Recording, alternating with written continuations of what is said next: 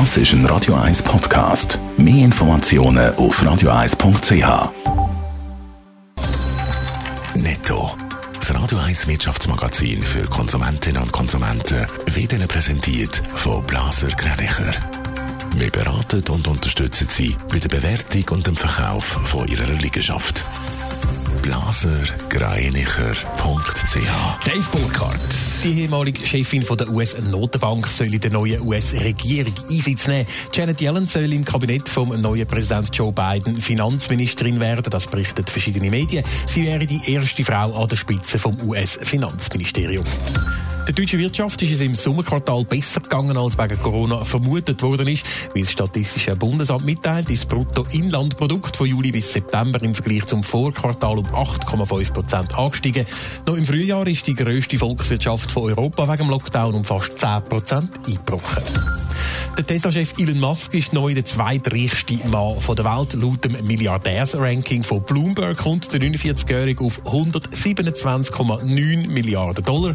Das sind 200 Millionen mehr als der bisherige zweite, der Microsoft-Gründer Bill Gates hat. Unangefochten an der Spitze ist der Amazon-Chef, der Jeff Bezos, mit satten 182 Milliarden Dollar.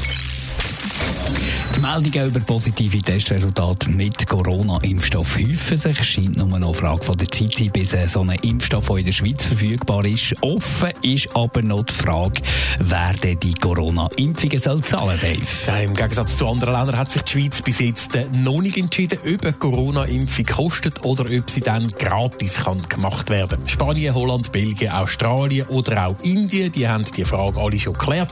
Dort kostet es einem nichts, wenn man sich gegen Corona dann impfen lässt. Und auch der neue US-Präsident Joe Biden ist ein Befürworter von gratis Corona-Impfungen. Beim Bundesamt für Gesundheit ist man aber eben, wie gesagt, noch nicht so weit. Das schreibt der Blick heute.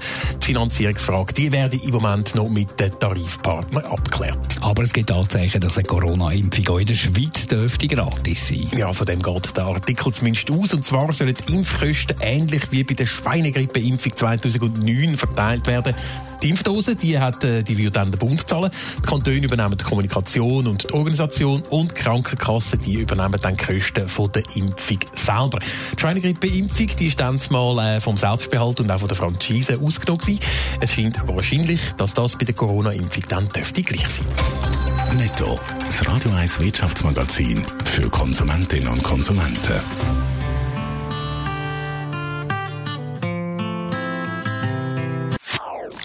Das ist ein Radio 1 Podcast. Mehr Informationen auf radio1.ch.